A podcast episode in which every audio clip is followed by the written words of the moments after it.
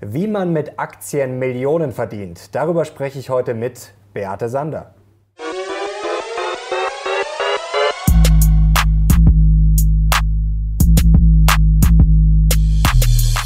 Servus Leute und herzlich willkommen in einem brandneuen Video der Mission Money. Wir sind heute back mit Deutschlands bekanntester Aktionärin. Sie feiert 20 Jahre Jubiläum Aktien- und Börsenführerschein und sie hat die Lizenz zum Geldanlegen. Ihr Buch ist jetzt erschienen in der goldenen Jubiläumsauflage, die zehnte Auflage schon. Herzlich willkommen, Beate Sander. Danke für die nette Begrüßung. Sehr gerne. Wir sind sehr stolz, dass Sie zum zweiten Mal jetzt hier bei der Mission Money bei uns an Bord sind und wir haben heute einiges vor. Wir haben heute sozusagen ein Special, denn ich habe auch ein Jubiläum. Ich habe jetzt mein erstes Buch rausgebracht. Hier liegen die beiden. Wir blenden sie natürlich auch nochmal ein und dann findet ihr die unten auch nochmal in der Videobeschreibung. Und wir werden heute einiges verraten. Natürlich Ihr Erfolgsgeheimnis. Wir wollen über Ihre Hochtief-Mut-Strategie sprechen, was Sie anders machen und vielleicht auch besser als Ikone Warren Buffett. Und ich werde den Zuschauern dann auch noch verraten, warum sogar der erfolgloseste Anleger aller Zeiten Millionär werden kann. Also es wird spannend, Frau Sander. Okay. Steigen wir mal mit dem Aktuellen ein. Ja. Sie geben ja sehr viele Workshops. Sie sind ja ständig unterwegs und bringen Leuten bei, wie man mit Aktien hoffentlich Millionär wird. Jetzt gibt es natürlich ein Thema momentan, das äh, alle umtreibt, Corona. Wie gehen Sie denn mit so einer angespannten Situation um? Also zunächst muss ich mal sagen, ich versuche die Angst zu nehmen. Denn wenn man sieht, was jetzt auch in den Kaufhäusern passiert, die Leute hamstern und viele haben Angst und sagen, ja, dann kann ich das auch kriegen und dann kann man sterben. Und dann sage ich, Leute, habt nicht übertriebene Angst. Die Todesquote beim Coronavirus ist im Moment äh, in Deutschland so, und in den zivilisierten Märkten werden das so zwei Prozent sein. In Entwicklungsländern, wo die Lebensbedingungen schlechter sind, sind es vielleicht drei Prozent aber es ist insgesamt eine niedrige Quote. Und gewöhnlich stirbt man daran nicht. Also wenn man überhaupt daran stirbt, dann sind das wieder zu 90 Prozent ältere Menschen, die jetzt auch Vorerkrankungen haben. Mhm. Dann fragen mich meine Kinder, du Mutti, hast du keine Angst? Nö, sag ich, ich habe überhaupt keine Angst. wenn ich drei Krebsoperationen überlebe, werde ich ja wohl noch mit diesem Virus fertig werden. Mhm. Also ich würde auch sagen, ihr sollt da keine Angst haben. Beachtet die normalen normalen Hygienevorschriften. Ähm, man muss sie als Fremder sich nicht umarmen. Und nicht beim Karneval oder auch bei irgendeinem Jubiläum. Dass man einfach sagt, ich umarme nicht irgendwelche fremden Leute. Ich weiß nicht, woher die kommen. Und ich würde auch nicht unbedingt jeden mit Handschlag begrüßen. Das mache ich nicht. Und ich wasche meine Hände öfter als sonst. Nämlich ständig. Wenn ich, wie gesagt, mit Leuten unterwegs bin oder sonst wie, diese Hygienevorschriften halte ich ein.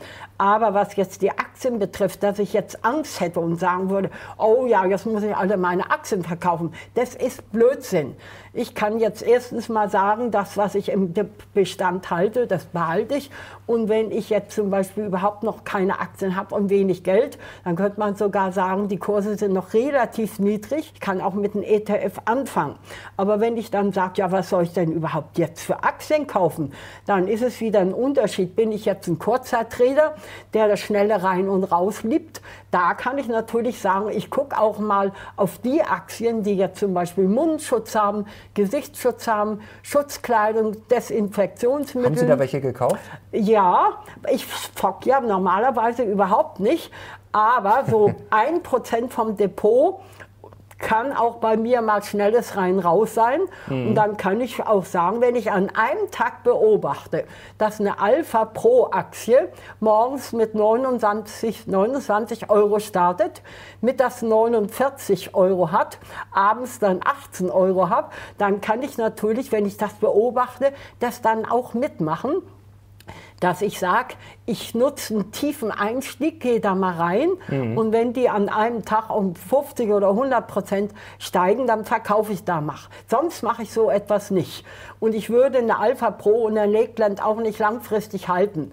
Aber so eine kleine, schnelle, äh, äh, äh, so ganz schnelles rein raus geht damit. Aber wenn ich jetzt seriös handle, dann würde ich sagen, die jetzt mal gar nicht. Aber die, die jetzt so abgestürzt sind und seriös sind, das sind, sagen wir mal, gute Luxusgüteraktien wie zum Beispiel Kering oder mhm. LVMH. Das ist die Reisebranche mit Booking.com. Das ist absolut kein Schrotthaufen. Nicht? Und auch diese großen Pharmakonzerne, die auch mit heruntergekommen sind und auch die Hotelketten, da kann ich sagen, da mache ich langfristig, da kaufe ich zu oder ich steige ein und die halte ich langfristig. Nicht? Und so kann ich natürlich auch in dieser Krise äh, profitieren und sage, ich nütze bei guten Aktien die niedrigen Einstiegskurse und bei hohen mache ich auch mal einen Teilverkauf. Eine kleine Zockerei, wie gesagt, geht mal mit dem und ich beobachte dann natürlich jetzt auch im Rahmen dieser ganzen Kursschwankungen, dass ich mit diesen immer mehr beliebter werdenden Wasserstoffaktien, mhm. denn Wasserstoff ist jetzt ein, wirklich ein neuer Trend. Da geht es jetzt nicht nur um Nutzfahrzeuge und um Schiffe und Schienenfahrzeuge, sondern Hyundai oder auch Toyota haben auch schon im Pkw-Sektor mein Heiz Techniker hat mir gesagt, ja, wir machen auch bald Brennstoffenheizung. Mhm, da warten okay. wir mal noch ein paar Jahre und dann sind die günstiger. Und da habe ich mir gesagt, wie beim Kartenspiel, mhm. wo es zum Beispiel Rang mit vier spiele ich im Skat, da habe ich einen Kreuzbuben, Pikbuben, Herzbuben, Karo-Buben und dann sage ich, diese vier Buben sind für mich jetzt vier Wasserstoffaktien da kann ich jetzt zum Beispiel sagen, wenn die Kurse gerade günstig sind, eine Baller Power habe ich mit 3,30 gekauft, mhm. mit 14 Teilverkauf gemacht, mit 7,95 wieder nachgekauft, nicht? Und aber ich habe die meisten noch auch von den 330, nicht alle verkauft. Und genauso kann ich Powerzellen nehmen. Und also kurz zum äh, Verständnis, Sie haben jetzt alle vier Wasserstoffaktien ja. sozusagen im Depot. Und wenn ich da äh, welche verkaufe, kaufe ich auch wieder zu günstigen Kursen nach. Insgesamt bleiben die in meinem Depot. Nicht? Da mache ich auch mal schneller und früher einen Teilverkauf, weil äh, wenn ich in, in einem halben Jahr bereits 150 Prozent Kurs, Kurs Plus mache, kann ich da auch mal verkaufen, aber das mache ich nur, wenn ich da auch wieder zukaufe. Die bleiben bei mir schon im Depot. Mhm. Aber es ist manchmal wechselhaft, wer ist Kreuzbube? Nicht? Momentan ist Powercell, es könnte mhm. aber auch Baller Power oder eine Laser sein. Nicht? Also und da ich jetzt nicht weiß, welche ist, welche ist denn auf Dauer die beste, gehe ich da mit niedrigeren einsetzen, aber insgesamt so 1000 Euro, da würde ich nicht, auch wenn ich viel Geld hätte, nicht jetzt 10.000 Euro reintun, mhm. mache ich aber sowieso nicht, dann habe ich die auch mit drin. Also kann man festhalten, ein kleiner Crash oder so eine Korrektur für Sie grundsätzlich immer eine Chance, kann man das so sagen? Nicht nur eine Chance, sondern auch ein spannendes Spiel. Mhm. Spannendes und ein Spiel. dauerhaftes Spiel, wo man dann langfristig gewinnt. Das ist doch eine tolle Einstellung. Also ich muss sagen, ich habe dieses Buch auch geschrieben, weil mich sehr interessiert, was in unserem Kopf vorgeht. Also generell im Leben und natürlich an der Börse. Viele sagen ja, die Börse ist eigentlich so ein reines Mindgame und jetzt haben wir eigentlich mal wieder den klassischen Fall. Da können wir mal äh, eine Grafik einblenden, die habe ich sogar selber gebaut. Ich, oh, altes, altes Photoshop-Genie, können wir einblenden. Also Sie das können Grafik richtig schön, wenn ich das so sehe. Also das ist vorbildlich. Also so sollte jede Grafik sein. Also manchmal sieht man Grafiken, die versteht niemand. Das, Selbst das wenn man mich. sich so bemüht, alles zu verstehen, aber die ist toll. Das freut mich, das ist sehr lieb, Frau Sander. Und da sehen wir das klassische Problem eines Anlegers. Das Problem haben wir alle immer, wenn die Kurse weit oben sind, dann ja, dann ist natürlich die Börse attraktiv, dann schreiben natürlich die Medien drüber, dann wollen es alle haben und dann kaufen natürlich viele ja, kann gut, kann gut gehen, muss aber nicht. Und dann haben wir natürlich das Problem, wenn es günstig ist, also jetzt dieses, mhm. dieses Spiel im Kopf, ja, dann sagen viele, oh, jetzt ist es zu gefährlich, aber Sie sind Profi, Sie gehen dann eher rein, haben Sie uns gerade gut erklärt. Und in unserem Kopf gibt es ja sozusagen zwei Systeme. Das Problem ist ja auf der einen Seite, wenn wir jetzt hier entspannt sitzen oder auch die Leute zu Hause, also in einem kalten Zustand, da weiß man natürlich, dass man theoretisch zukaufen muss, wenn die Kurse fallen. Aber dann gibt es diese sogenannte Empathielücke. Also wenn dann dieses zweite System ins Spiel kommt, wenn dann die Kurse rutschen, dann sozusagen gehen die roten Lampen im Hirn an, im Kopf und dann übernimmt natürlich schnell dieses äh, automatische Denken die Angst sozusagen und dann verkaufen natürlich viele hektisch, anstatt dass sie sagen, okay, äh, hätte ich vielleicht eher verkauft, als es noch ruhig war und jetzt müsste ich eigentlich Cash haben, um nachzukaufen. Also das ist eigentlich so ein typisches Problem und für mein Buch, da habe ich so einen Sherlock, heißt der, also das ist so ein alter Ego in dem Buch, der da auftritt, der sozusagen so ein richtig rationales äh, Hirn hat, also so ohne Empathie ein mhm. Mensch sozusagen und der ist natürlich angelehnt an diesen echten Sherlock Holmes. Und da habe ich jetzt noch eine zweite Grafik hier gebastelt, die ist sozusagen so, wie man es wirklich, wie Sie machen eben, dass man sagt, okay, wenn die Kurse jetzt oben sind, dann mache ich mal einen Teilverkauf und wenn dann die Kurse wieder unten sind, dann gehe ich wieder rein. Also das ist eigentlich sozusagen, ist natürlich in der Theorie immer sehr einfach, man muss es dann natürlich umsetzen und das ist natürlich so das Hauptproblem, dass man den eigenen Kopf in den Griff kriegt. Jetzt würde mich interessieren, Sie sind ja äh, Börsenmillionärin, wie haben Sie es denn geschafft, diese Emotionen einfach in den Griff zu kriegen? Denn wie gesagt, wir sind ja im kalten Zustand, wissen wir, was zu tun ist, aber wie schaffen Sie das dann cool zu bleiben und wenn es dann wirklich an der Börse mal 10, 20, 30 Prozent runtergeht, wie kriegen Sie Ihre Emotionen in den Griff? Zunächst möchte ich dazu noch sagen, dass diese dieses falsche Verhalten natürlich auch immer wieder angestachelt worden ist, weil eben oft auch viele Analysten und auch Banken sagen, ähm, im Crash sollte man seine Aktien verkaufen, im Mai sollte man seine Aktien verkaufen, im Alter sollte man seine Aktien niedrig halten. Wenn ich mir zum Beispiel anhöre, 100 minus Lebensaltersaktienanteil, mhm. dürfte ich ja nur 18 Prozent Anteil haben und Sie müssen ja äh, 50 Prozent oder 60 Prozent Anteil haben und die ganz Jungen 80 Prozent und genau das geht nicht. Und so ist es mit den Emotionen genauso im Mai Sie Aktien verkaufen. Das wird auch teilweise direkt ein, eingeimpft mhm. weil eben auch andere daran verdienen. Aber selber sage ich mir, die Börse selber ist hoch emotional. Wäre es nicht, dann würden wir ja nicht sehen, dass je höher die Kurse steigen, je mehr gekauft wird. Das mhm. kann man oft an, an einem Tag sehen, wie dann die Kurse nach oben springen bei bestimmten Titeln und umgekehrt, wenn sie dann mal runtergehen, also auch beim Leerverkauf sieht man, oben sind sie und dann haut sie runter. Nicht? Und wenn sie unten sind, zum Beispiel eine Wirecard, eine Ströer von 62 an einem Tag, dann sehe ich, es geht immer weiter runter, also warte ab. Und abends kommt dann plötzlich dann so ein Knick bei 30, geht es dann hm, 32, 29, 33 und sage jetzt kaufe ich. Mhm. Das habe ich bei Ströer gemacht, bei Wirecard gemacht. Und dann sieht man, die Börse selber ist hoch emotional. Ich selber sage mir, ich kann auch emotional sein, aber ich muss dabei diszipliniert vorgehen. Für mich ist das erste Gebot, meide die gefährlichen vier. Euphorie, Panik, Angst und Gier, dass mhm. ich sage, ich darf mich von der Gier nicht so weit treiben lassen, dass ich jetzt zum Beispiel auf Schuldenaktien kaufe. Ich dürfte das, ich dürfte mein Depot um 20 äh, Euro überziehen. Das mache ich aber nicht.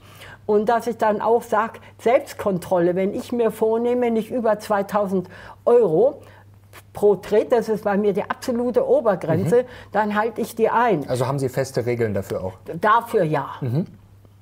Und Sie haben ja eine Philosophie entwickelt, für die sind Sie berühmt geworden, die Hoch-Tief-Mut-Strategie. Die wollen jetzt sicherlich einige zu Hause, einige kennen Sie sicherlich vom Namen her, aber das wäre super, wenn Sie uns das jetzt nochmal ausführlich erklären könnten, wie Sie da vorgehen. Also die Frage wird auch oft gestellt, wie geht die genau? Mhm. Und da muss ich sagen, das ist eine Erfindung von mir. Ich bin dadurch inspiriert worden, weil ich mich eigentlich so als Autor, Entdecker und Erfinder auch sehe, mhm. dass ich sage, ich will was Innovatives machen, ich will was Besonderes machen. Nicht? Ich will wie ein Unternehmer eben auch wirklich einen Entdecker und Erfinder gehen haben und das verfeinern. Und so bin ich schon um die Jahrtausendwende darauf gekommen, dass ich so eine Art von Hoch-Tief-Mut-Strategie entwickle und dass ich die weiter ausbaue.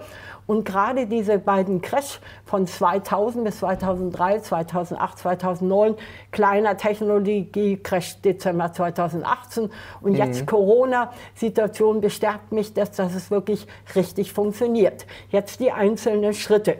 Zunächst gilt breit gestreut, nie bereut. Mhm. Das heißt also, ich habe nicht nur DAX-Dickschiffe, sondern kleine, mittelgroße, große Titel. Nicht nur Deutschland, sondern eben auch Ausland. Und dann nicht nur Amerika, sondern auch ruhig ein paar dividendenstarke Aktien, auch aus Russland. Japan, China, diese und dann natürlich auch vor allen Dingen bezüglich Nachhaltigkeit zum Beispiel auf Skandinavien. Mhm. Der, breit gestreut gilt aber auch vom Zeitpunkt her, wenn Crash ist, also der erste Tag Kursrutsch, Corona-Crash, nicht jetzt sagen, jetzt kaufe ich alle zu. Mhm. Nicht? Oder wenn gestern die Kurse so hoch waren, heute verkaufe ich alles. Sondern dass ich auch streue vom Zeitpunkt her, sowohl was Einstieg und Zukauf betrifft.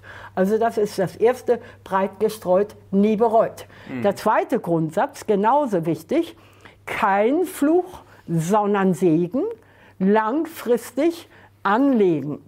Und man hat festgestellt, wer 14 Jahre breit gestreut Aktien hält, egal wann er eingestiegen ist, dann hat er immer Gewinne gemacht. Mhm. Wenn er es schlecht gemacht hat, waren das im Jahr durchschnittlich 5 Prozent. Bitte, das Sparbuch bringt gar nichts.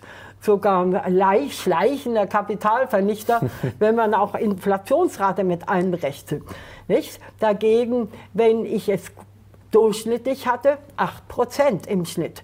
Gute, auch mit Glück äh, praktisch arbeitende Anleger, Glück und Zufall gehören immer dazu. Deswegen sage ich immer, der Mutige verdient das Glück.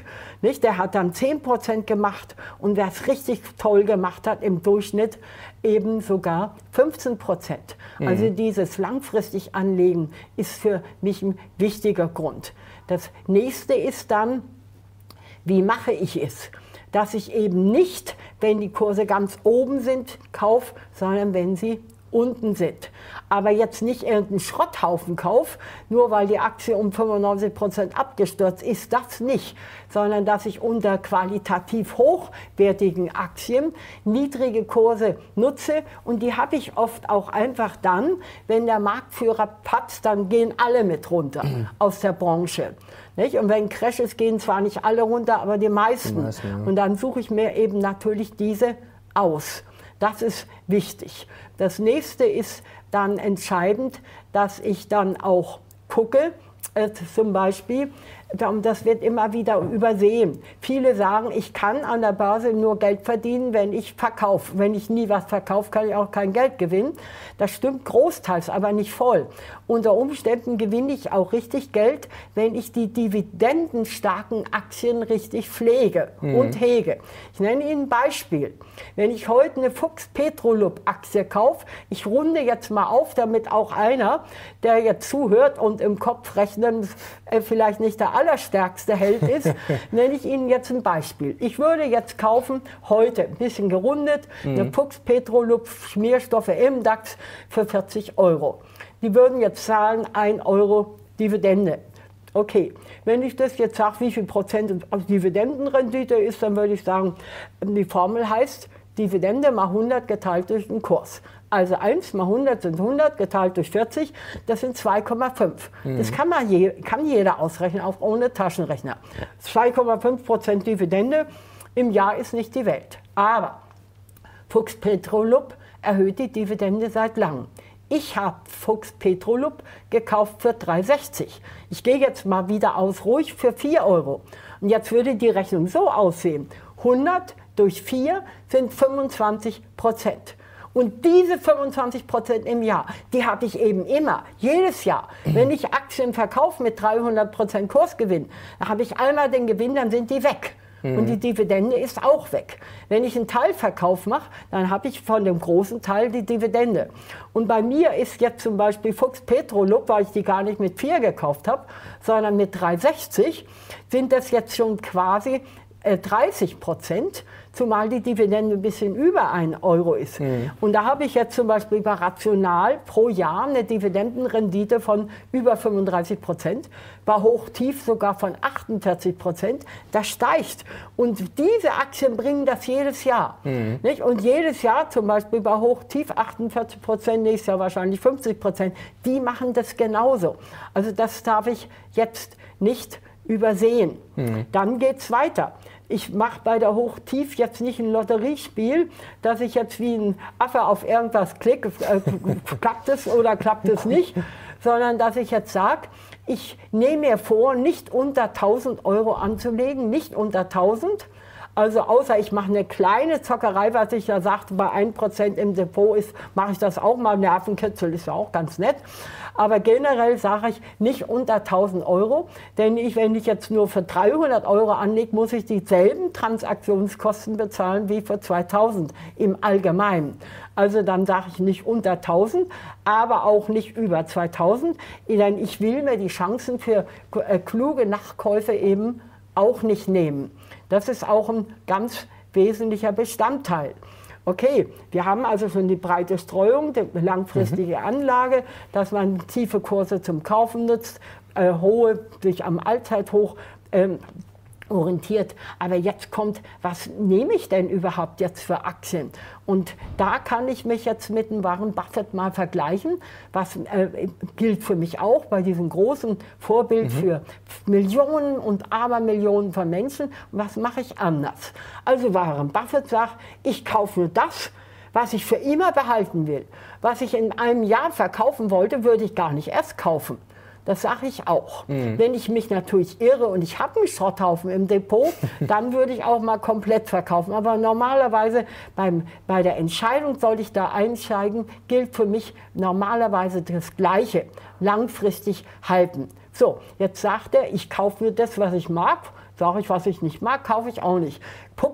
Puppenaktien würde ich nie kaufen, weil ich als Kind immer verprügelt worden bin, weil ich nicht mit Puppen gespielt habe. Ich habe gerade gedacht, ich habe mich gerade schon gewundert über Puppen, aber. Ne? Also würde ich jetzt mal sagen, okay. er sagt, was ich mag, gilt für mich auch. Ähm, dann natürlich, äh, was, was ich kenne, klar, was ich nicht kenne, kann ich nicht kaufen. Und dann sagt er, was ich äh, verstehe. Mhm. Und dann sagt er, ich verstehe Technologie, Biotech, Medtech und so weiter nicht. Und da kommt jetzt der Unterschied. Da sage ich, wenn ich das nicht verstehe, wozu habe ich ein Gehirn? Nämlich mhm. zum Lernen. Und Lernen ist keine Strafe. Lernen ist eine Herausforderung. Ich kann eben auch echt was Neues lernen. Ich kann lernen, was ist Biotech, was ist Medtech, was sind Halbleiter, was ist künstliche Intelligenz. Das kann ich alles lernen. Und wenn ich das lerne, dann eröffne ich mir neue Märkte. Mhm. Und, und dann sage ich, ich nehme eben nicht nur praktisch niedrig bewertete, preiswerte, defensive Dividenden und substanzstarke äh, praktische Aktien aus dem Value-Bereich, die haben bei mir etwa so 40 Prozent Anteil auch. Aber ich will eben auch die modernen Aktien haben. Mhm. Dort, wo die Zukunftsmärkte sind, dort, wo das Wachstum ist. Diese offensiven Titel, da hat der Warren Buffett mal gerade zwei. Das eine ist Apple und die kann ich überall anraten die kann ich überall eingliedern. Mhm. Nicht? Das ist einerseits ist nicht die verrückteste Kult, Aktie, ne? nicht? Und, und, andererseits auch Technologie. Und dann hat er Amazon, hat er aber gar nicht selber gekauft, hat seinen Partner gemacht, aber mhm. nachträglich sagte, hätte er da ein bisschen mehr von machen sollen. Ich habe diese Aktien auch nicht alle zum günstigsten Zeitpunkt gekauft, aber ich habe immerhin eine Amazon mit 240 gekauft. Man hätte es noch viel günstiger haben können. Und ich habe eine Alphabet mit 400 gekauft, hätte man auch noch viel günstiger haben können. Aber ich habe eben diese Aktien. Mhm. Nicht? Und die machen bei mir ein Drittel aus. Und da sage ich, es juckt mich bei diesen Aktien mal gar nicht, dass die höher bewertet sind. Ich gehe ja auch lieber in ein Fünf-Sterne-Hotel nicht? Und, und weiß dies zu schätzen, als dass ich sage, ich zahle nur ein äh, Zehntel, wenn ich in der Mehr Personenklitsche mhm. gehe. Das weiß ich dann zu schätzen. Dann sage ich, Premium hat auch ihren Preis. Sehr schön. Wir kommen gleich noch äh, ins Detail nochmal, was vielleicht noch Favoriten sind und wie Sie die mhm. auswählen. Was ich sehr schön fand, dass Sie vorher das Spiel angesprochen haben. Ja, das ist in meinem Buch auch äh, das Stichwort Gamification, mhm. kommt da viel vor, dass man das Leben auch zu einem Spiel machen soll. Und das ist, glaube ich, ganz wichtig. Ein Spiel hat immer äh, ein Ziel und Regeln. Das ist, glaube ich, für alle, die vielleicht noch nicht angefangen haben, immer ganz wichtig. Man braucht an der Börse ein Ziel und man braucht auch Regeln. Und das haben wir jetzt bei Ihnen ja gerade gelernt. Sie haben ganz klare Regeln. Und was mir auch wichtig war bei dem Buch, dass man alle ein bisschen mitnimmt. Also, dass man jetzt wirklich Leute mitnimmt, die sagen, oh, Geld ist jetzt nichts so für mich. Dass man denen auf der einen Seite zeigt, okay, es ist eigentlich gar nicht so schwer. Du kannst auch einen ETF kaufen, wenn du jetzt nicht Lust hast, dich extrem viel damit zu beschäftigen, denn man macht immer so ein bisschen äh, den Fehler, glaube ich, zum Beispiel beim Warren Buffett oder auch bei Ihnen, dass man dann ihnen eigentlich Unrecht tut, dass man sagt, ja gut, die sind halt jetzt zum Beispiel Warren Buffett wird gern als Genie dargestellt oder Sie sind jetzt auch eine Ausnahmeerscheinung. Man muss natürlich aber auch sagen, Sie investieren ja auch sehr, sehr viel, wie Sie es gerade erklärt haben. Sie lesen Studien, Sie beschäftigen sich jetzt auch äh, in Ihrem Alter mit künstlicher Intelligenz, also Sie arbeiten ja auch viel dafür, für den Erfolg. Und oft wird das dann so ein bisschen dargestellt nach dem Motto, ja, die hat halt ein gutes Händchen. Natürlich haben sie das, aber sie tun ja auch sehr viel dafür. Und ich glaube, dass sich die Leute immer fragen müssen, kann ich das auch leisten? Also wenn ich jetzt viel Rendite haben will, dann muss ich auch was dafür tun. Da gibt es ein sehr schönes Beispiel, das habe ich auch im Buch äh, beschrieben, wenn man mal Autofahren mit Fuß, äh, Fußgängern vergleicht. Also bei der, die Durchschnittsgeschwindigkeit möchte man ja meinen, ein Auto ist viel, viel schneller. Also ein Fußgänger geht ja deutlich langsamer. Aber wenn man das mal rechnet mit sozusagen mit den Vollkosten, wenn man sich mal überlegt, wie viel muss ich eigentlich arbeiten dafür, dass ich mein Auto überhaupt bezahlen kann, zu Fuß gehen ist ja umsonst. Dann muss man mal vergleichen, okay, lohnt sich jetzt, wenn ich den Aufwand reinstecke und Aktien analysiere, kaufe oder ist es dann vielleicht doch besser, wenn ich jetzt einfach kein Warren Buffett oder keine Beate Sander bin, ist es dann vielleicht besser, einfach einen ETF zu kaufen? Also ich glaube, es ist ganz wichtig, dass dieser Erfolg immer individuell ist und dass jeder für sich dann entscheiden muss, was er macht. Und wie gesagt, wenn jemand versucht, Beate Sander das nachzumachen, dann ist das natürlich super, aber man muss natürlich dann auch immer, glaube ich, ehrlich zu sich selber sein und dann immer sagen, okay, okay, habe ich das im Kreuz? Und natürlich kann man am besten, wenn man ihnen folgt, die Bücher liest, das ist natürlich optimal, glaube ich, dann ist man schon mal einen Schritt näher dran auf jeden Fall.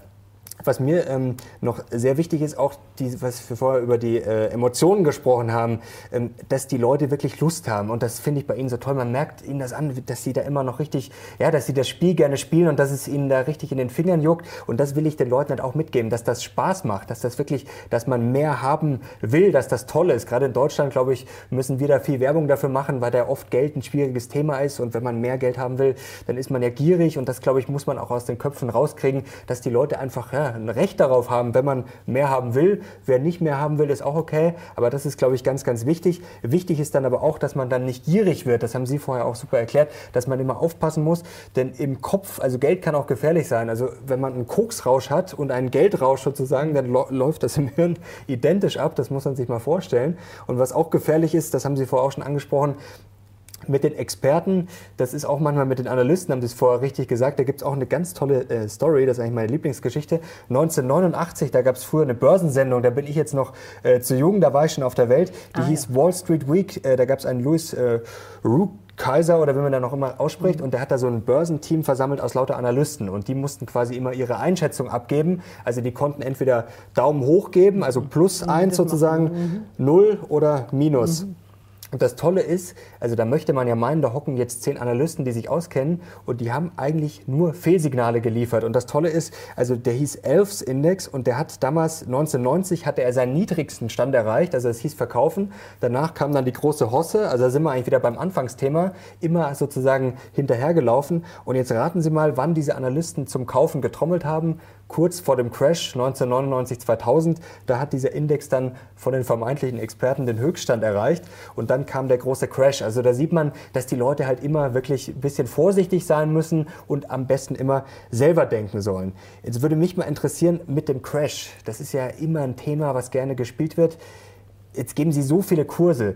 Ist das auch so ein Thema, was die Leute umtreibt, dass die dann oft zu Ihnen kommen und sagen, Frau Sander, ich würde gern Aktien kaufen, aber ich habe einfach zu viel Angst davor. Und wenn, was ist dann, wenn einfach alles weg ist? Ich mache das gleich. Aber aus Ihren Gesprächsanteilen habe ich jetzt eben gesehen, gerade die Prognosen. Also wenn man Zufalls, also kurzfristige Prognosen, wo endet der DAX 2020, mhm. sowas würde ich gar nicht machen weil ich auch keine Glaskugel habe. Aber man kann generell sagen, die Kurzzeitprognosen, die haben, sind weitgehend vom Zufall bestimmt. Mhm. Im Grunde genommen haben die einen hohen Unterhaltungswert, aber eine wenige Problem, ja. geringe Trefferquote. Dagegen langfristige Prognosen sind wesentlich verlässlicher. Das, was Sie zum Spiel sagen, eben Spiele sind spannend und so weiter, da würde ich auch gern noch ein bisschen was dazu sagen. Ich habe jetzt auch gerade mal so Spieltheorie mal, mhm. was, wo, wo die Wirtschaftsnobelpreise eigentlich immer herrühren. Was hat jetzt äh, Börse mit Spieltheorie zu tun. Mhm. Und da bin ich auch auf Folgendes gekommen. Also die Spieltheorie geht davon aus, dass man in der Vergangenheit nur so lange herumrühren soll, wie aus der Vergangenheit was für die Zukunft abzuleiten ist. Und den Fehler machen auch viele, dass sie alles Mögliche untersuchen. Also ich habe wirklich mal gelesen, man soll das KGV von Unternehmen, wenn man Aktien kaufen will, für fünf Jahre zurückrechnen. Ja, wie geht denn das? Da müsste ich jetzt praktisch in die Unternehmens-Homepage reingehen, da müsste ich mir die Geschäftsberichte angucken. Vielleicht finde ich dann über fünf Jahre ein KGV. Was das bringt, ist mir nicht erschließlich. Was nützt mir ein KGV vor fünf Jahren, vor vier Jahren, vor drei Jahren? Mir nützt ein KGV jetzt. Wie lief das KGV jetzt? Was ist die Erwartung? Mhm. Also ich wühle nur in der Vergangenheit rum, wenn es mir für die Zukunft nutzt. Wenn es mir nichts nützt, lasse ich das. Nicht? Es ist zum Beispiel sinnvoll zu wissen, dass man, wenn man 14 Jahre lang Aktien anlegt, dass man dann breit gestreut keine Verluste hat. Mhm. Aber wichtiger ist, dass ich immer nur dann die Vergangenheit nehme, wenn mir das für die Zukunft was bringt. Mhm. Wenn Sie jetzt zum Beispiel vom Spiel ausgehen, nehme ich mal Schachspielen. Ich muss die Regeln kennen. Wenn ich die Regeln nicht kenne, kann ich nicht Schach spielen. Mhm. Aber wenn ich die Regeln kenne, dann gewinne ich auch nicht, wenn ich die Voraussicht nicht habe. Nicht? Ich kann nicht jetzt einfach sagen, ich spiele. Jetzt könnte ich zum Beispiel mit einem Springer einen Bauern schlagen von ihm. Ja, wenn ich nur sehe, okay, ich kriege jetzt einen Bauern und ich weiß nicht, dass mein Pferd dann nachher ähm, weggenommen wird vom Bauern oder ich kann nur einen Zug voraussehen, dann gewinne ich kein Schachspiel. Nicht? Wenn ich gegen einen Menschen gewinnen will, der gut Schach spielen will, dann muss ich drei oder vier Züge voraussehen. Mhm. Das äh, macht Arbeit, aber es ist auch spannend. Nicht? Und das heißt also, ich muss zielgerichtet handeln mit den Auswirkungen. Nicht? Wenn ich die Auswirkungen nicht beachte, dann hat das Spiel auch keinen Wert. Ich muss also sehen, was passiert, wenn ich das und das tue. Und das ist für mich wichtig, dass ich also sage, ich handle zielgerichtet, ich nutze die Vergangenheit nur so weit, wie sie mir für mein Handeln wichtig ist und ich beachte, welche Auswirkungen das hat. Das sieht man ja zum Beispiel bei der Warta-Achse. Die Warta-Achse mhm. ist wahnsinnig gestiegen weil die vom demografischen Wandel profitiert. In zehn Jahren lebt man normalerweise zwei Jahre länger wofern man beachtet, nicht saufen, nicht rauchen, sich viel bewegen und gesund ernähren. Nicht? Und die haben Knopfzellen zum Beispiel für Hörgeräte und das Gehör wird nicht besser im Alter, schlechter. Viele mhm. haben dann Hörgeräte.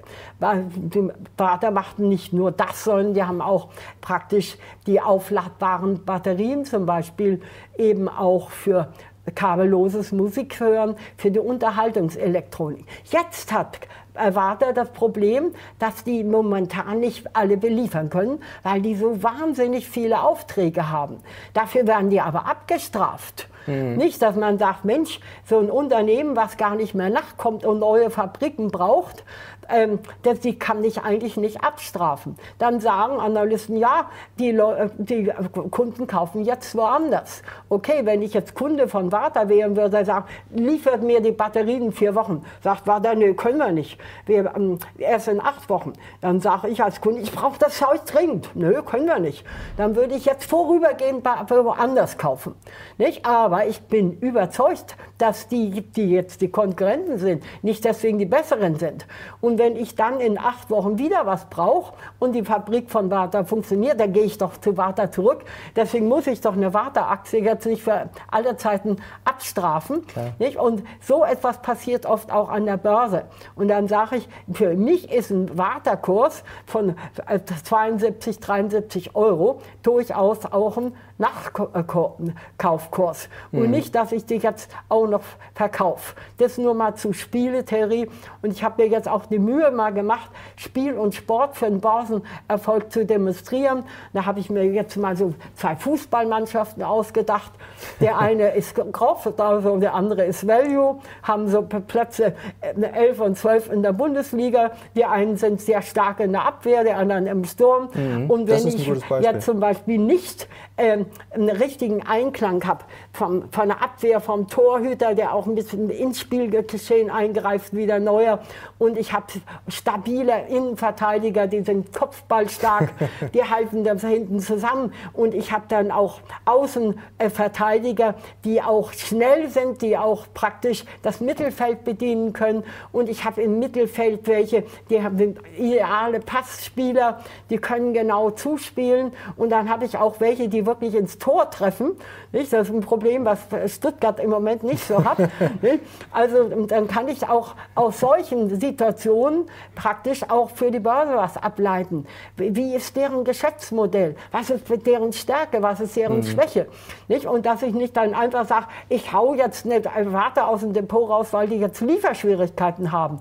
Man ist ja eigentlich froh, wenn man unter Umständen so viele Aufträge hat, dass man eben mal eine Zeit lang nicht liefern kann. Wäre schlimmer, wenn ich den ganzen Laden voll habe und keiner will mein Zeug haben. Das mal zu dem. Aber jetzt kommen wir eben auf den Crash. Mhm. Also ich sage, man sollte auf keinen Fall diesen schlimmen Fehler machen, im Crash alle seine Aktien zu verkaufen, mhm. sondern man sollte sagen, je nachdem, wie viel Geld ich habe, gehe ich jetzt rein. Wenn ich jetzt wenig Geld habe, dann bin ich auch ein Anleger, dass ich dann sage, ich kann auch mit einem Sparplan zum Beispiel mir ein ETF kaufen. Dann habe ich mit einem ETF schon eine gewisse Streuung. Mhm. Nicht, dass ich sage, ich habe nicht viel Geld, ich habe im Monat nur 100 oder 150 Euro übrig. Dann kann ich sogar drei Sparpläne machen mit dreimal 50. Offiziell geht es sogar mit 25, aber meistens macht man schon 50 oder 100. Und dann sagt man, dann fange ich an, an mit drei drei ETFs, drei Sparpläne mit 50 Euro beispielsweise. Dann nehme ich einen hier in Deutschland, nicht auf dem DAX, der schneidet ja nur halb so gut ab wie der MDAX. Dann, dann, nehme ich einen ETF auf dem MDAX, da sind 60 Titel drin, davon sind sogar 18 aus dem TechDAX, also habe ich auch moderne Welt, Robotik und Biotech und Medtech sowas mit drin. Dann nehme ich ein MSCI World, da habe ich die ganze Welt mit 1000 Titeln drin. Dann nehme ich vielleicht einen mit S&P 400, nicht? Da habe ich dann Amerika 500 Mal drin und dann habe ich schon eine breite Streuung. Und wenn ich dann Angsthase bin, dann kann ich ja auch immer gern auch noch einen DAX reintun, was ich sonst nicht täte. Wenn ich keinen Angsthase und ich habe noch Geld für einen vierten ETF, dann könnte ich auch ruhig mal sagen, entweder nehme ich jetzt den S-DAX, da habe ich dann auch den Rest vom Tech-DAX drin oder etwas riskanter, ich nehme dann Nasdaq 100. Nicht? Mhm. Da habe ich dann die volle Risikofreude, aber da habe ich eben auch dann die ganze Technologie drin. Nicht? Das mache ich zum Beispiel jetzt, wenn ich vorsichtig bin und das mache ich gerade auch im Crash, weil ich dann sage, ich habe die ganzen Sachen mit niedrigen Kursen. Mhm. Nicht? Und wenn ich jetzt keine Angst habe, dann sage ich, ein Crash ist gut, nur für Leute mit Mut, dass ich dann eben auch sage, ich werde an jedem Tag schrittweise etwas tun, aber nicht an einem Tag alles. Mhm. Und dann kann ich mir die Aktien, die wirklich gut sind, auch wieder zukaufen. Nicht? Also so würde ich das machen. Mhm. Je nach Geldbeutel und je nachdem, ob ich jetzt mehr ein Angsthase bin oder erfolgsorientiert bin oder risikofreudig. Und da gilt für mich als Leitspruch, ich vergleiche mich mit einem Gärtner der genau zur richtigen Zeit sehen und pflanzen muss, um eine ordentliche Ernte einzufahren. Also der Crash ist für mich sozusagen die kommende Cash-Coup. Sehr schön. Ich glaube, man muss den Leuten einfach immer wieder die Angst davor nehmen. Sehr viele haben, glaube ich, generell so limitierende Glaubenssätze, sagt man dazu im Kopf, nach dem Motto, ja, Aktien sind nur was für Zocker. Also das geht jetzt an alle, die vielleicht noch nicht investiert sind. Und es ist natürlich immer wichtig, auch das eigene Hirn zu verstehen, denn das Problem ist, unser Hirn ist nicht so wirklich auf Risiko vorbereitet, beziehungsweise versteht das nicht so richtig. Das greife ich auch sehr gerne auf. Das finde ich selber auch sehr spannend. Da gibt es einen sehr berühmten Versuch. Da hat man zwei Testgruppen genommen. Das war, glaube ich, in den 70er Jahren, 1973. Und die eine Testgruppe, der hat man gesagt, sie kriegen einen leichten Elektroschock. Also die kriegen ah. den. Und die andere Testgruppe, der hat man gesagt, ihr kriegt den zu 50 Prozent. Und dann hat man gemessen, wie viel Angst die hatten. Also Herzfrequenz und mhm. Schweiß und alles ja, ja. war komplett identisch. Also die einen kriegen sozusagen hatten ein Risiko von 100 Prozent und die anderen ein Risiko von 50 Prozent, mhm. haben aber komplett gleich reagiert. Mhm. Und jetzt kommt das Beste daran, dann hat man bei der anderen Gruppe einfach die Wahrscheinlichkeit weiter abgesenkt auf 20 Prozent und also der Elektroschock wurde immer unwahrscheinlicher, der Körper hat aber trotzdem jedes Mal gleich reagiert und da sieht man schon sehr schön, dass wir eigentlich gar nicht uns so viel Gedanken machen sollten über Risiken. Ähm, man muss das natürlich immer im Kopf haben und wie Sie sagen, man muss eine Strategie haben, man muss diversifizieren zum Beispiel. Man kann jetzt nicht einfach Aktien kaufen und sagen, ach, das ist alles ganz toll. Darum geht es nicht. Man muss sich natürlich diese Risiken bewusst machen, aber man sollte sich nicht den ganzen Tag verrückt machen, ob jetzt der Crash kommen könnte und wann er kommt. Das, glaube ich, ist relativ schwierig. Und was auch äh, noch eine sehr spannende Untersuchung ist, das habe ich fürs Buch mal ähm, durchgerechnet, Sie haben es vorher schon gesagt, man fährt mit Aktien langfristig immer gut und tatsächlich selbst beim ollen DAX, der jetzt ja nicht gerade der beste Performer ist, wir haben vorher vor dem Video schon darüber gesprochen, dass MDAX und SDAX mhm. eigentlich viel besser sind und TechDAX sowieso, selbst mit dem DAX hat man auf die letzten 25 Jahre, also wenn man mhm. 25 Jahre die Aktien gehalten hätte, hat man eine Gewinnwahrscheinlichkeit von 100 Prozent. Also da kann man dann nicht sagen, dass Aktien riskant sind außer man geht es ohne Plan an. Und was ganz lustig ist, ich habe das mal ausgerechnet, der erfolgloseste Investor aller Zeiten, das ist sehr lustig, wenn der 1968 mhm. angefangen hätte, jedes Jahr, äh, nehmen wir wieder als Beispiel den DAX, weil da können, glaube ich, die mhm. meisten mal was damit anfangen, der hätte jedes Jahr 2000 Euro genommen, also 1968, mhm. 1969, mhm. und hätte jedes Jahr zum Höchststand den DAX gekauft. Ist jetzt sehr theoretisch. Mhm. mhm. Dann denkt man sich um Gottes Willen, also jedes Jahr, der hätte jedes Jahr zum schlechtesten Zeitpunkt gekauft. Und trotzdem wäre er am Ende nach 50 Jahren Millionär geworden. Das muss man sich mal mhm. vorstellen. Also das ist, ist jetzt eine sehr theoretische Rechnung, also sieht man schon selbst, wenn ich jetzt der größte Pechvogel bin, mhm. wenn ich einfach langfristig das durchziehe, das mhm. dann selbst dann kann ich noch reich werden oder zumindest relativ erfolgreich werden. Und was ich vorher super fand mit diesen Mustern, mit der Vergangenheit, das ist mir auch sehr, sehr wichtig. Sie haben vollkommen recht, man muss sich eben raussuchen da, was, was man lernen kann. Man kann sicherlich sehr viel aus der Vergangenheit lernen.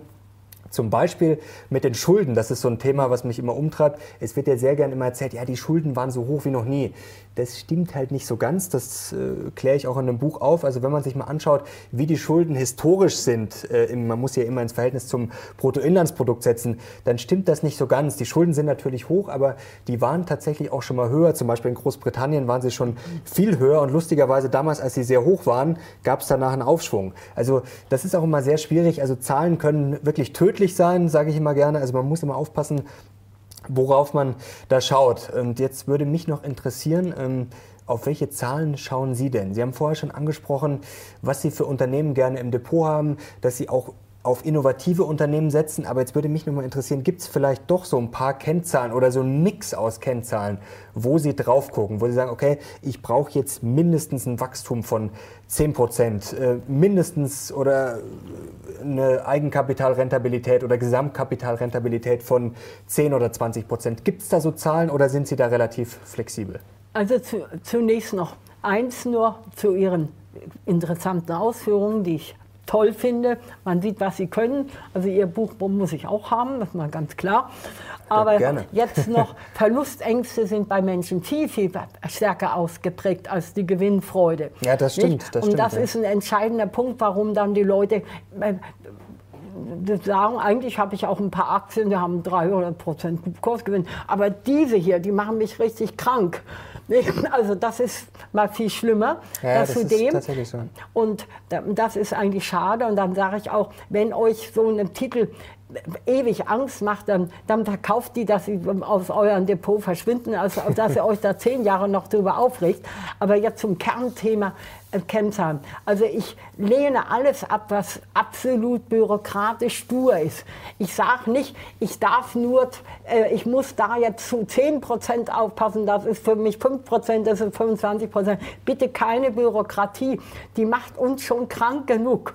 Und wir sehen stimmt, ja, ja, wie Deutschland hinterherhängt, zum Beispiel bei Baugenehmigungen und so weiter die dauern ewig, ne, während China da längst schon in der Zeit, wo wir um die Baugenehmigung herum Krebse schon längst gebaut hat. Nicht? Also deswegen das gleich mal nebenbei, dass man hier nicht jetzt mit Algorithmen und tausend Überlegungen und Berechnungen anfängt, sondern dass man es auf den Kern bringt. Also für mich sind äh, wichtige Kennzahlen das KGV. Mhm. Und innerhalb einer Branche gucke ich schon, dass ich sage, Auto, äh, mobile, also die ganze Autoindustrie ist niedrig bewertet. Das ist ganz klar. Mhm. Die haben einstellige KGVs. Aber ich kaufe jetzt nicht nur Autotitel, weil die niedrig bewertet sind. Wenn ich jetzt nur sage, das KGV ist alles, die entscheidende Komponente, dann müsste ich mein ganzes Depot voll haben von Autotiteln und von russischen Aktien. Mhm. Und sonst eigentlich nichts mehr. Wobei die russischen waren ja nicht schlecht in letzter Zeit. Nein, die russischen Aktien sind gut. Der russische RTX hat ja sogar mhm. Nasdaq um Längen abgehängt. Nicht? Also die ge gehören auch in mein Depot zu den Lieblingen. Wenn ich also eine Norris Nickel nehme, eine Sperrbank nehme, ein Tafnet nehme, eine Luke Oil, die sind bei mir alle praktisch mit einem KGV von fünf oder sechs Das ist sehr niedrig und haben alle Dividendenrenditen so zwischen 5, 6, 7, 8, 9, 10 Prozent. Und wenn jetzt gerade eine Aktie abstürzt von diesen Dividendenstars, nicht? wie Sperrbank oder Lukoil oder Norris Nickel, und die gehen um 20 Prozent runter, geht die Dividende ja um diese 20 Prozent bei niedrigen Kursen mhm. noch wieder dazu. Nicht? Dass dann die Dividende statt 8 Prozent oder 10 Prozent sein kann. Das mal nur äh, zu, zu diesem Gedankengang. Also innerhalb der Branche ist ein KGV für mich niedrig, mhm. äh, wichtig. wichtig. Nicht? Das ist klar. Aber ich gucke dann auch innerhalb der Branche, ist das jetzt Premium mhm. nicht? oder ist das was Einfaches, wie beim Hotel? Nicht? Dass ich dann sage, eine Porsche kann höheres KGV haben als, sagen wir mal, ein Fiat. So meine ich mal gemeint. Mhm. Also bei allen Value-Aktien ist ein KGV wichtig. Innerhalb der Branche gucke ich dann auch, wer hat das höchste, wer das niedrigste. Und wenn ich dann sage, ja, Metronik ist jetzt Weltmarktführer in der Medizintechnik, dann könnt ihr auch ein höheres haben. Aber das KGV ist für mich im, im Value-Bereich sehr entscheidend. Wenn ich jetzt Wachstumsaktien nehme, dann sage ich, ich ignoriere jetzt mal das KGV, solange es nicht negativ ist. Nicht? Und dann sind da für mich andere Kennzahlen wichtig. Also KGV als Grunddominanz ja, aber jetzt immer dann, wenn es sich um Value-Aktien handelt, innerhalb der Branche. Hm. Nicht, wenn ich jetzt nur äh, auf niedriges KGV habe, dann habe ich die russischen Aktien, da habe ich immerhin meine besten mit dabei. Dann habe ich Automobil in der Branche, da werden sich gute Titel auch wieder erholen. Da habe ich auch welche, aber ich würde jetzt nicht nur Autos nehmen. Und wenn ich die Banken nehme, die haben niedriges KGV, aber das sind absolut nicht alles jetzt Dividendenstars. Also ich darf jetzt nicht nur aufs KGV achten. Hm. Was ist dann wichtig? Für mich ist wichtig auch zu erfahren, das Ergebnis äh, praktisch je Aktie in fünf Jahren. Und wenn ich dann zum Beispiel sehe, ja, die, äh, der Gewinn der Aktie in fünf Jahren hat sich immer erhöht, dann ist es für mich auch ein wesentlicher Bestandteil, als wenn das immer runtergeht. Dann ist für mich wichtig die Dividendenrendite. Wenn ich Wachstumsaktien kaufe, dann sage ich, da nehme ich auch welche ohne Dividende. Wenn die dann trotzdem zahlen wie Emschen, dann bin ich hoch erfreut, weil ich es gar nicht erwarte. Hm. Aber Sonst würde ich sagen, bei Wachstumsaktien brauche ich keine Dividende. Wenn ich dann den Nemetschek untersuche, sage ich, okay, die zahlen sogar Dividende. Aber ich würde den Nemetschek auch nehmen ohne Dividende. Aber ich würde jetzt im Moment keine Daimler kaufen, weil sie die Dividende gekürzt haben. Mhm. Dann eher eine BMW, weil sie nie, nicht gekürzt haben. Nicht? Also Dividende erwarte ich zum Beispiel bei allen Dividenden, äh, bei allen Immobilientiteln.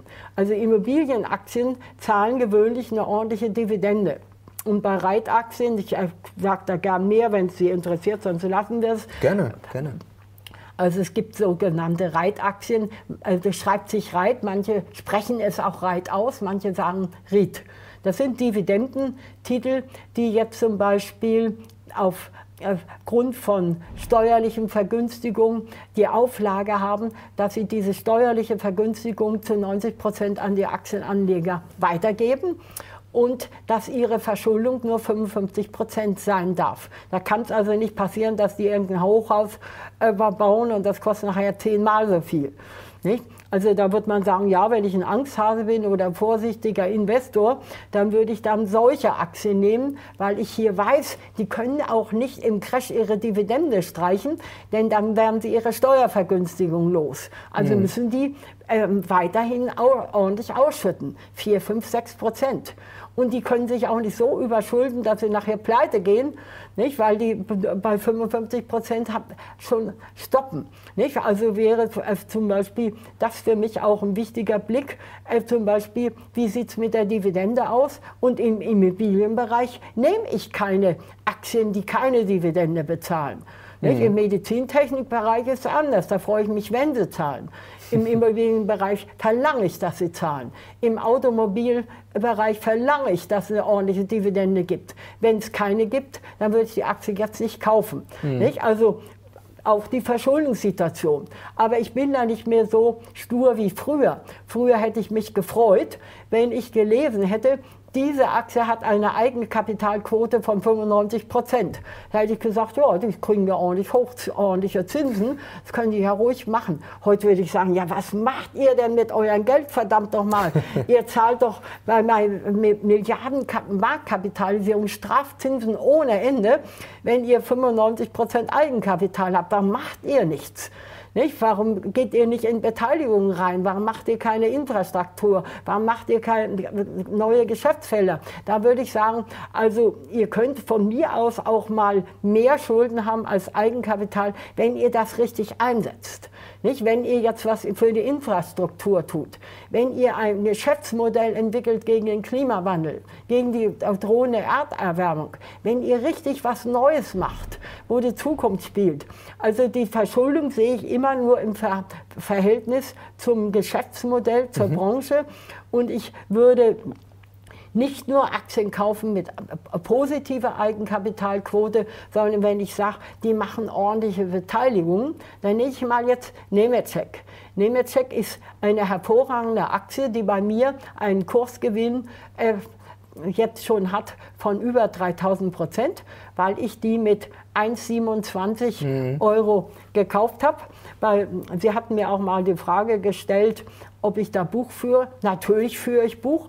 Wenn ich nicht Buch führen würde, dann könnte ich gar keine Fallbeispiele nennen, denn ich weiß ganz genau, ich habe 2005, 2006 zu dem und dem Tag die und die Aktie gekauft, zu dem dem Preis. Dann hat die dreimal gesplittet, das habe ich jedes Mal umgerechnet.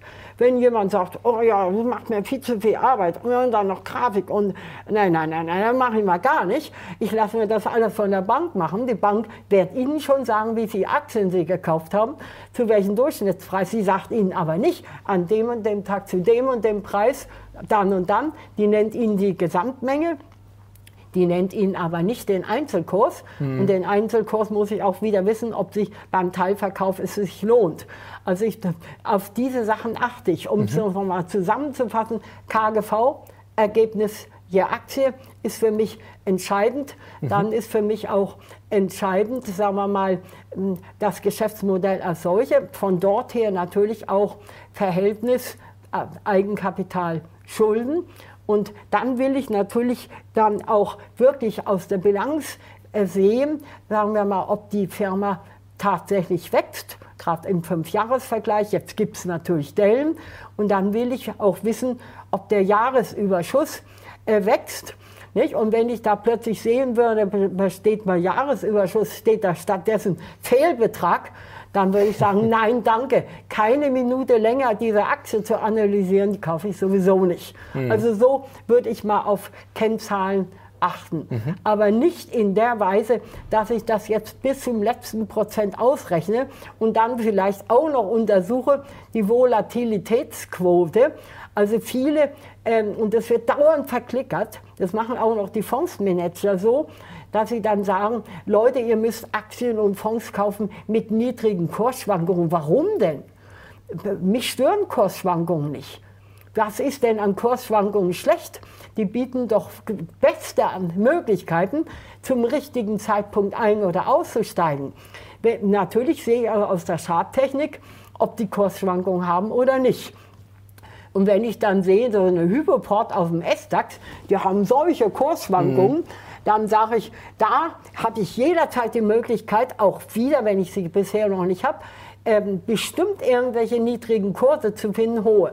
Wenn ich dagegen beispielsweise eine Visa-Aktie kaufen würde und würde sagen, ja, die kaufe ich nur, wenn die nur 10 oder 20 Prozent runtergeht an einem Tag, da kann ich 20 Jahre wahrscheinlich warten, da muss ein richtiger Crash kommen, dann passiert das. Sonst geht die praktisch so ganz sanft nach oben. Nicht? Also von, ist ja auch nicht schlecht. Ja, ja. aber ich fange jetzt nicht an, bei, äh, bei Charts jetzt mit einem Lineal genau zu untersuchen. Also 80 Tage Linie, 200 Tage Linie, das kann ich mir sparen. Ich gucke mir immer, bevor ich was kaufe oder verkaufe, äh, den Langzeitchart an, um die Gesamtentwicklung zu sehen. Mhm. Also äh, zum Beispiel, wenn ich Steinhoff sehe, da oben und dann auf einen Schlag runter, dann würde ich sagen, ich kaufe doch die Aktie nicht, äh, wenn die von 5 äh, Cent auf 8 Cent geht, wenn die von 6 Euro, dann zeigt mir der Langzeitchart, nee, die will ich nicht haben. Mhm. Nicht? Also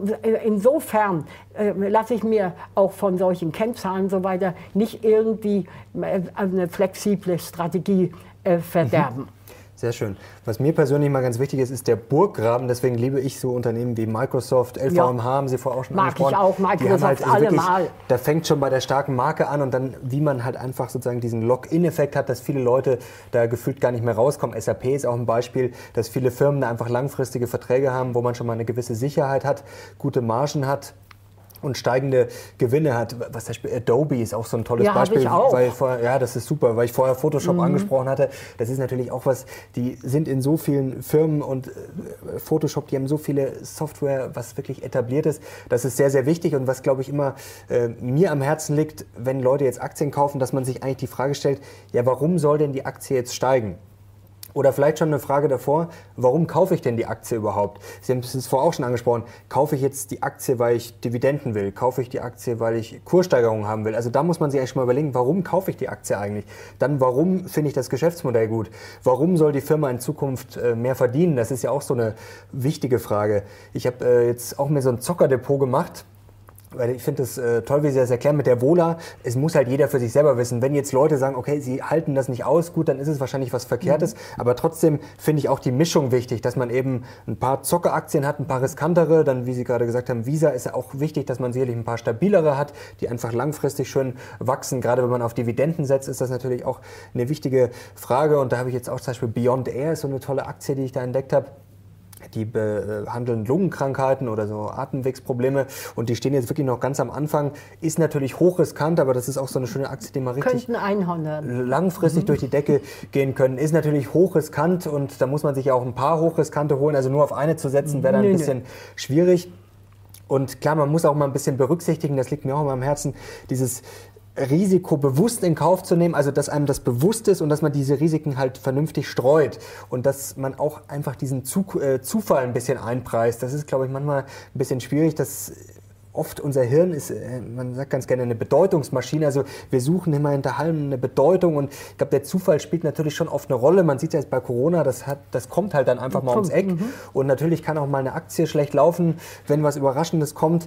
Und äh, es wird ja sehr gerne ähm, werden ja sehr gerne Zusammenhänge hergestellt. Mein Lieblingsbeispiel ist äh, dieser Super Bowl-Indikator, heißt das. Ah, ja. ähm, wo es dann Eigentlich heißt, hat gar nichts mit Aktien genau, zu tun. Hat überhaupt, hat überhaupt keine mhm. Korrelation, mhm. ist super spannend, lesen wir alle gerne in der Zeitung, reden wir auch hier jetzt gerne drüber und ist natürlich perfekt für so ein Buch als Story.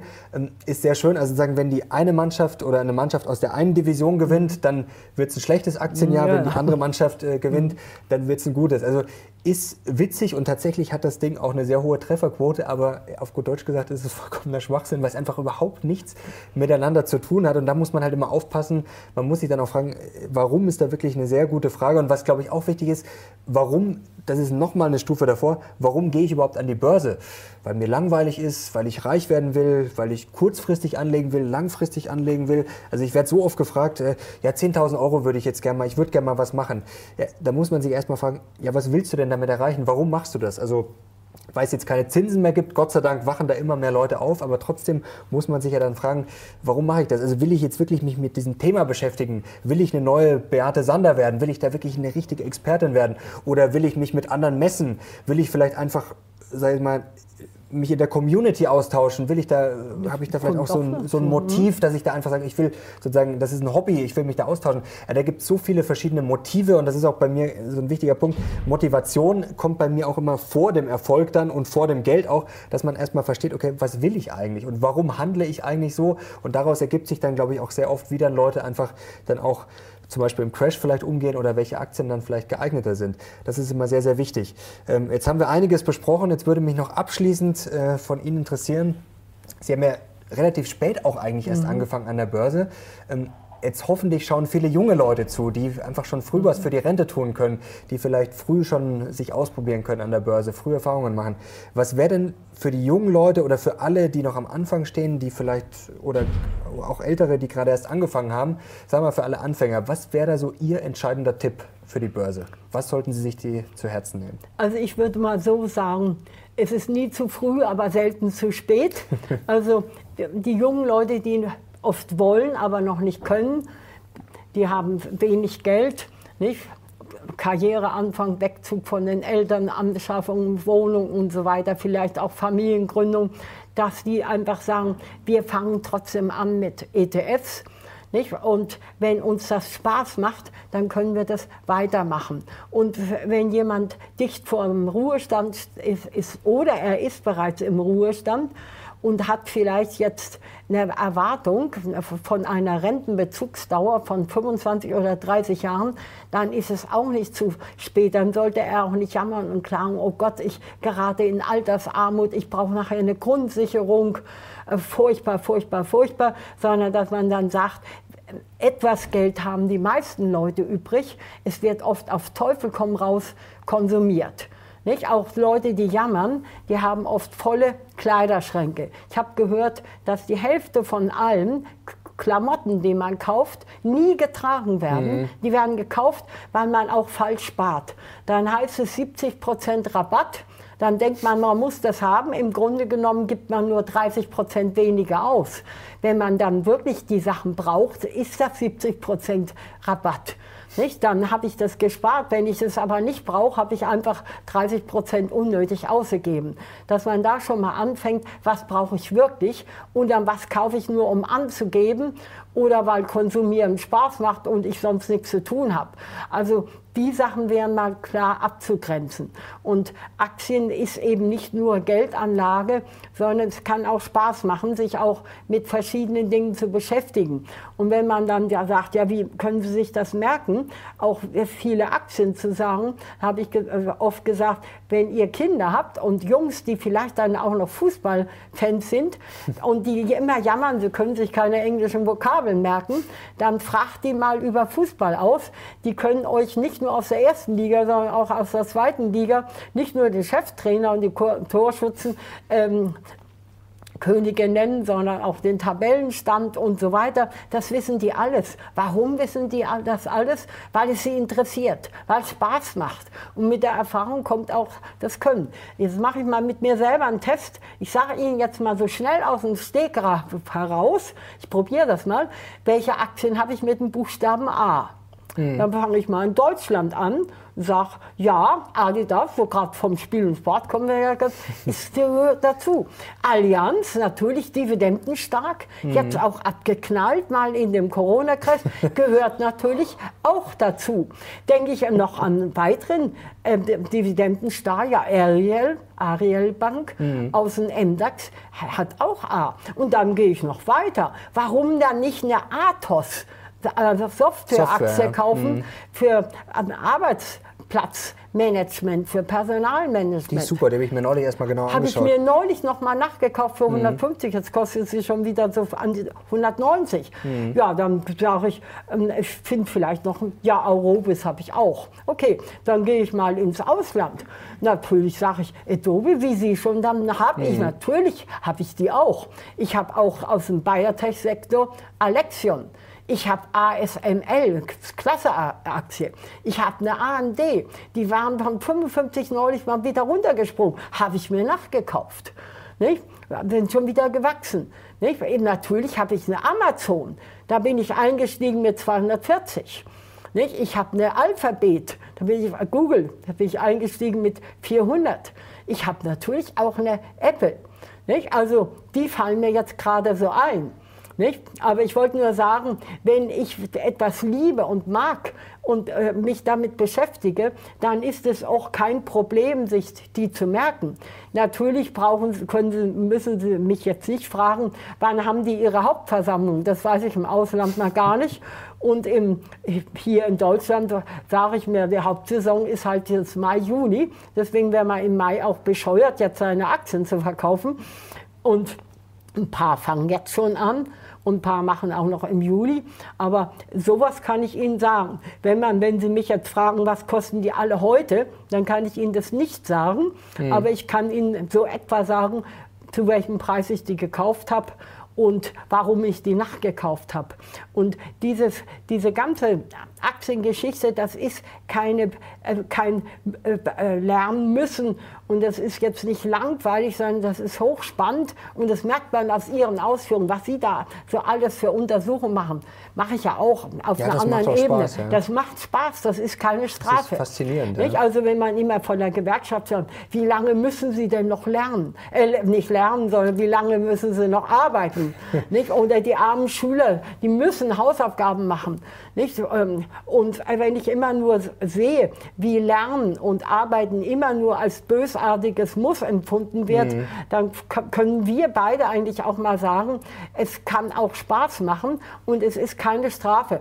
Und ich habe es ja nun wirklich nicht nötig von den Finanzen her, mit 82 Jahren so viel zu arbeiten. Nicht? Aber ich arbeite lieber, als dass ich konsumiere. Das sagt man ganz offen. Und deswegen mache ich es halt weiter.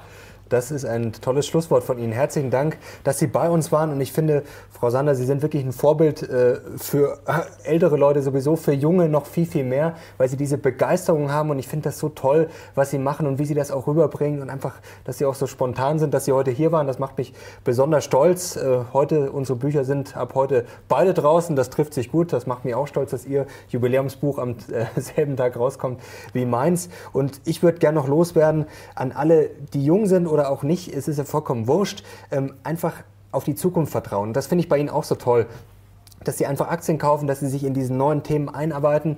Denn das ist mir auch mal ganz wichtig, den Leuten zu sagen, die Welt wird immer besser bei allen Problemen. Es, wird, es geht vorwärts, auch wenn es sicherlich bei manchen Problemen langsam geht, aber die Welt wird immer besser. Die bietet so viele Chancen, nicht nur an den Aktienmärkten, auch generell, ob das jetzt Job ist, ob das Technologie ist. Also die Welt wird immer besser. Da kann man einige Chancen mitnehmen und ich hoffe, dass ich in meinem Buch auch ein paar Leute motivieren kann und dass man einfach ein bisschen aus seinem eigenen Kopf rauskommt aus diesen Denkfehlern, diesem Recency Bias heißt das psychologisch oder korrekt ausgedrückt, dass man sich immer nur mit diesen kurzfristigen Problemen beschäftigt wie Corona und einfach ständig sich im Kopf so in diesen Kleinigkeiten drin hängt und ständig nur Probleme sieht. Das hoffe ich, dass ich da ein paar Leuten Mut machen kann, genauso wie Sie.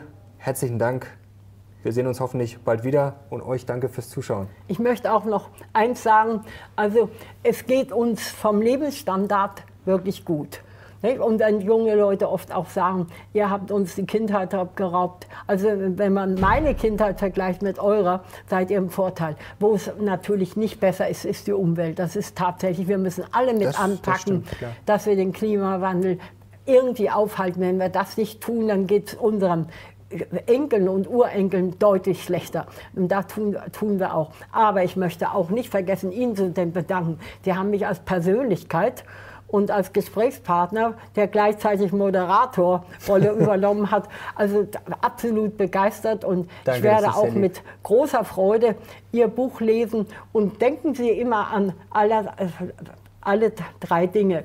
Vom Börsenbuch zum Internet, vom Internet zum Aktienhandel und vor allen Dingen jetzt weg vom schleichenden Kapitalvernichter Sparbuch hin wichtig. zu guten Aktien. Das möchte ich noch jedem mitgeben. Aber Ihnen auch größten Dank und ich komme natürlich immer gern zu Ihnen, Danke, das weil ich uns. das, was Sie so bisher auch schon mit mir, mit mir gemacht haben, absolut für mich vorrangig ist und Spitzenklasse ist. Und diese Spitzenklasse, die verkörpern auch Sie. Herzlichen Deswegen Dank. mein Dankeschön auch danke, an danke. Sie. Und wenn ihr Frau Sander wieder äh, sehen wollt bei uns, dann gebt doch bitte einen Daumen hoch und schreibt fleißig in die Kommentare. Jetzt nochmal herzlichen Dank. Ihnen hat großen Spaß gemacht. Danke euch. Wir sind jetzt raus. Bis zum nächsten Mal. Ciao.